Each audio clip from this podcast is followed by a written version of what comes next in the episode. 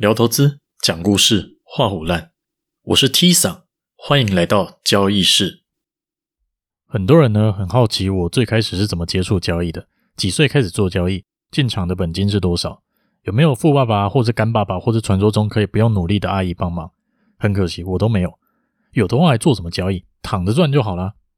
就像之前余祥全被记者问到，王大陆他爸给他十亿拍电影，他老兄就呛掉了，就说：“大哥，十亿啊，大哥。”有十亿我还拍什么电影啊？呵，但你要说都没有拿家里的钱也不是真的。但当时拿了家里一点钱是为了要帮忙赚一点收入补贴家用，只是就一直想说，不然把拿的钱翻个几倍再一次丢回去，这样应该就会有一种中乐透的感觉才对。最后就是还没有达成的时候，就把这些赚的钱一起归零了。你问我多拿那些钱对交易有没有帮助？当然有，但那不是影响我交易策略能不能执行和赚钱的关键，占我整体部位也不大。只是让我在交易上会有更多的灵活运用的空间而已。我就从头开始讲，最开始做交易是二十岁吧，前面那种人头户的事情就假装没有发生过好了。不要鼓吹未成年人用人头户交易比较好，这是错误的示范。就是好傻好天真，没想清楚出事的代价和麻烦有多大。那那些小打小闹啊、乱看乱听的过程，我也有经历过，也买过一些奇奇怪怪不知道在冲啥小的基金，还买过十块出头的中红，这可是我人生第一档股票啊。没想到现在长成这个样子，真的开始对交易这件事有初步的了解。那个时候本金差不多是七万块，那应该是在二零零八年金融海啸，世界还没有完全炸锅那个时候。当时的胆子也蛮大的，对选择权的了解还没有到非常的透彻，但是觉得这个商品很多操作的空间，运用上也很灵活，应该可以好好研究一下。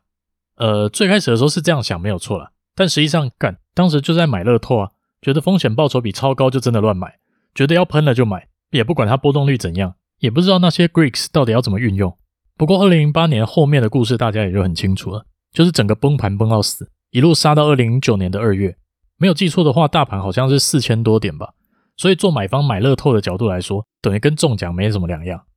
那时候资金大概就翻到五十万左右。可是，一开始进场的新手运就长这样，哪会知道风险要怎么控管？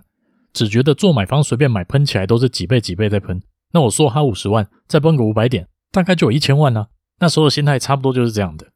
接着没有多久，就迎来交易生涯的第一次崩溃，五十万赔到剩下十万左右。那时候的四千多点，完全就是这十几年来的最低点了、然后我在最低点的时候，all in 卖权去做空这样子。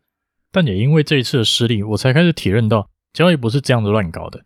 不过这个阶段还是似懂非懂，大概知道赔率的概念，也知道要停损，但不太知道怎么调整部位，所以维持了一段时间赚赚赔赔的打酱油的日子。一直到二零一零年吧，有一次去美国玩了两个礼拜，那个时候空单流仓，想说反正有一些获利，而且部位也不算太大。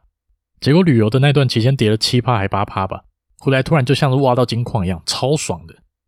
接着就开始期货和选择权都一起做，但大部分都还是以选择权为主。所以真的说起来，第一次把资金翻倍也是运气比较好而已，没有特别做什么事。而且以第一次爆仓的代价来讲，喷掉四十万虽然是八成的资金。但代价还是很小啦。其实这件事也让我相信，在交易上再怎么样有天分的人，我先定义一下交易好了，存股领息那种为主的就不算，不然买了不卖的话，自然没有这个问题。只要是想要靠着波段的价格差进出赚取获利的这一类的投资人，就算你再怎么有天分，天生适合做交易，我也不相信有人可以在没有爆过仓的情况之下就做得很好。因为很多交易成功的观念和心态，没有爆过仓是学不会的。只是看他是用自己的钱报，还是用别人的钱报而已。大家都说 Livermore 是交易神，他也是爆了好几次啊。一直赢没有爆过仓的人，根本不会去管风险是怎样；没爆过就会很担心风险的人，自然也不会是一开始就想要做波段赚价差的这群人。那小小爆掉四十万，让我非常了解控制亏损的重要。再怎么样赌，都要想办法控制丢上赌注的筹码。同时也开始更清楚，对于市场的看法其实没有那么重要。因为最终还是要回归到如何下注，如何在有利的时候好好把握。二零一零年后来几乎没有做什么交易，只做了一些股票，因为就跑去当兵了，我也没有办法。二零一一年才开始很认真的看待交易这件事。那为什么我会一直说这个七年赚四百四十倍的过程运气很好？也一直跟大家讲说不要轻忽运气的重要性。这样讲不是说大家都赌运气就好，而是不要轻易把自己获利以为是自己很厉害。或是把自己的亏损以为只是自己倒霉，会觉得运气很好，是因为在二零零九年的台股出现两次非常极端的走势，一次是四月三十号的连续两个交易日台指期涨停，另外一次是九月十号期货开盘的狂涨，十五分钟后现货开盘跌回去。这两个交易日都死很多做选择权的人，但刚好这两天我都没做什么交易，或者说刚好没有逆势做到什么样的交易。九月十号也没有乱进乱出，所以完全没有受伤，还因为这个经历让我更清楚选择权的市场价格波动的样子。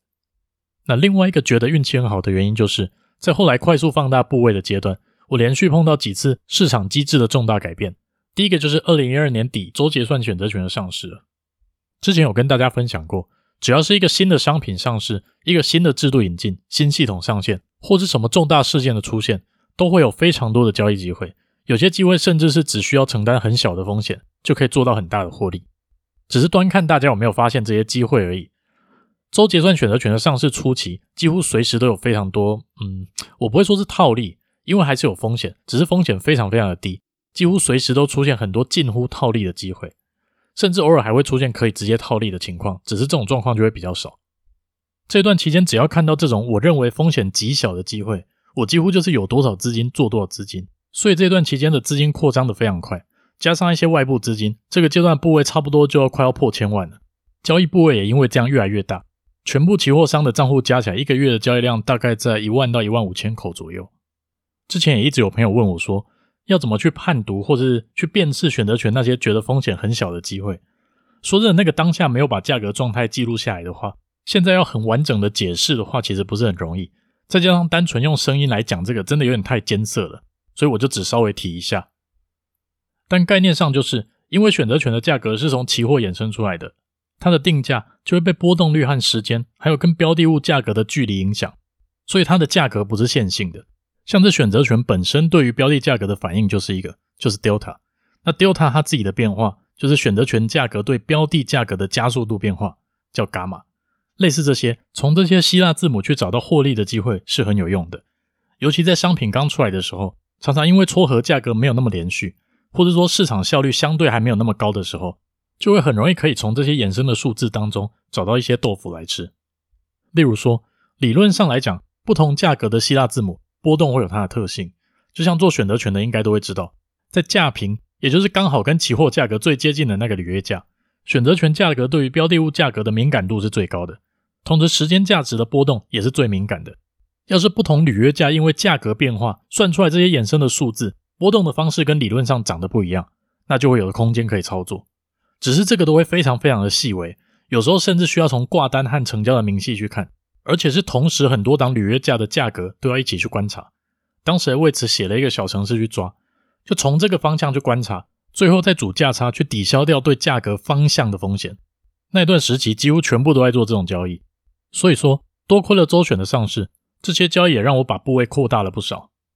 另外一个是二零一二年的总统大选改期，从原本的三月二十左右改到一月中，那这个改变影响的关键是什么？就是大选结果出炉和选择权结算的时间变得非常的近，像以前在三月二十左右的周末进行大选，基本上都是在那一个月的选择权结算日之后进行的。期交所的结算规则是这样子：周结算是每个礼拜三结算，月结算就是每个月的第三个礼拜三结算。也就是说，旧制的大选结果对那一个月的结算影响相对没有那么大，对下一个月的结算来说，时间还很远，所以会有很长的时间可以去反应。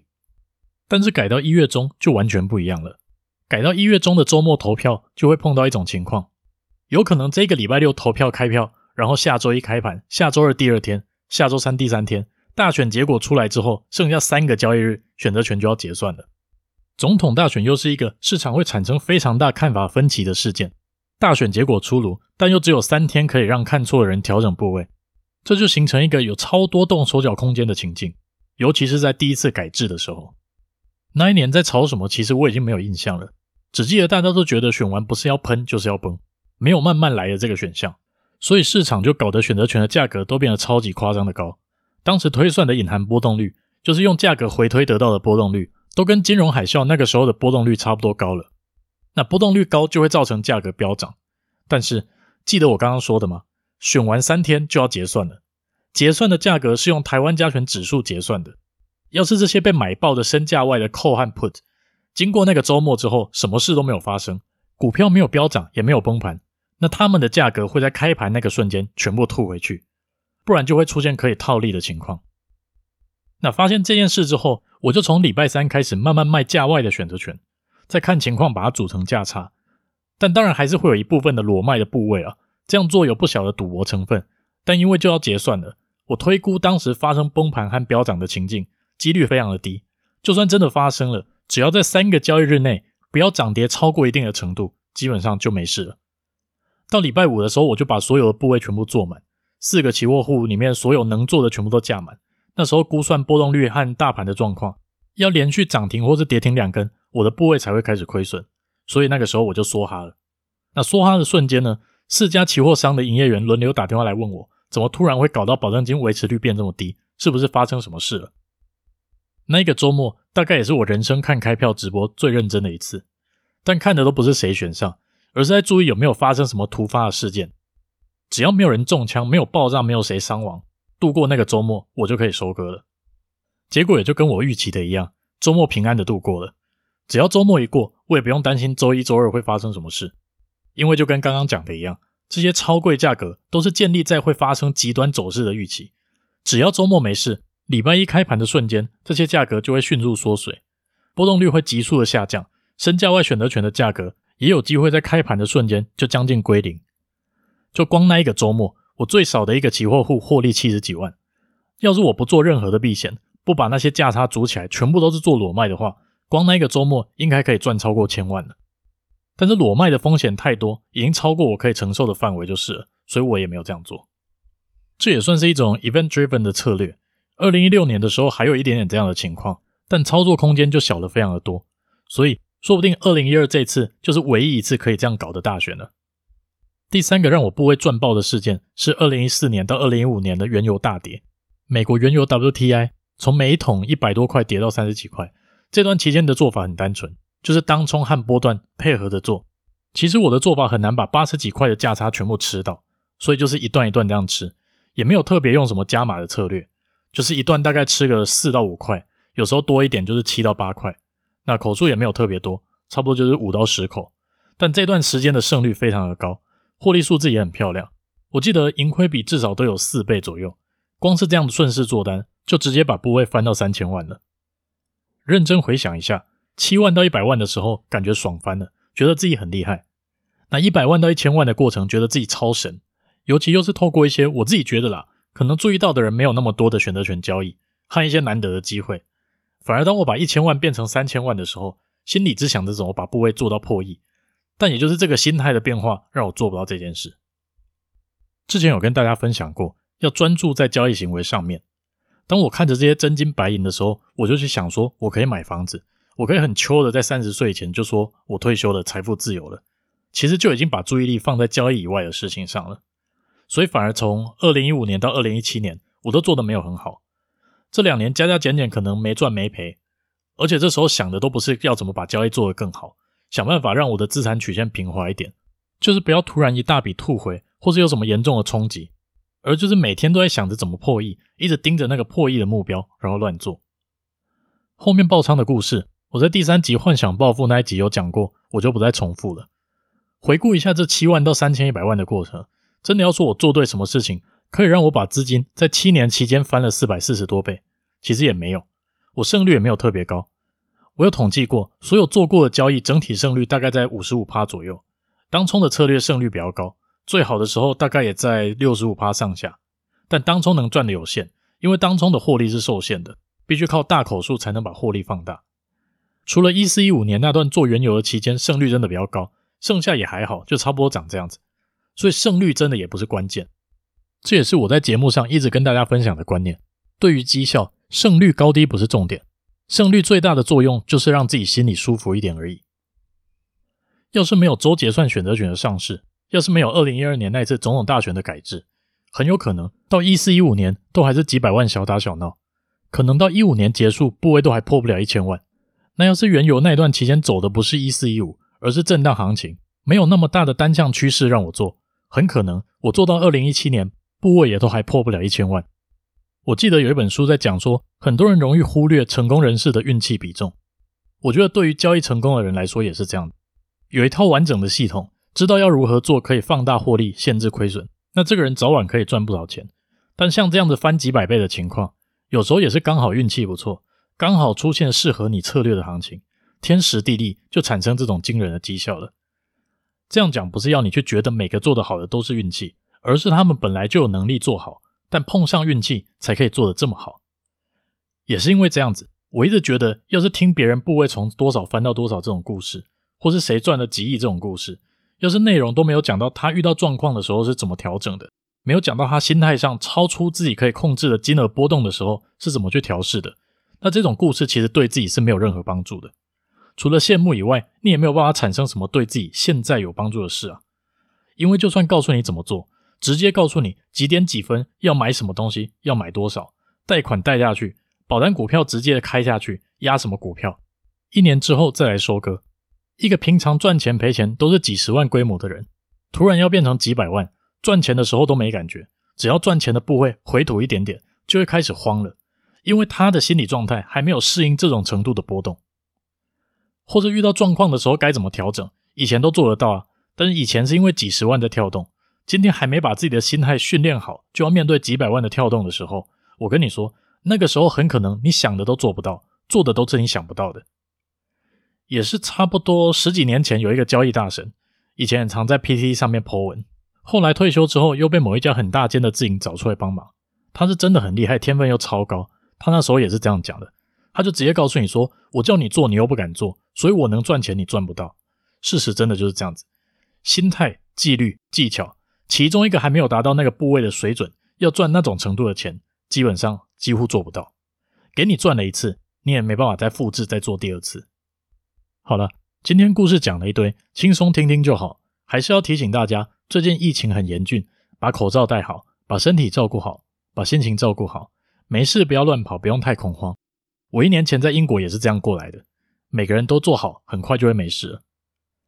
就这样吧，这里是交易室，我是 T 桑，拜拜。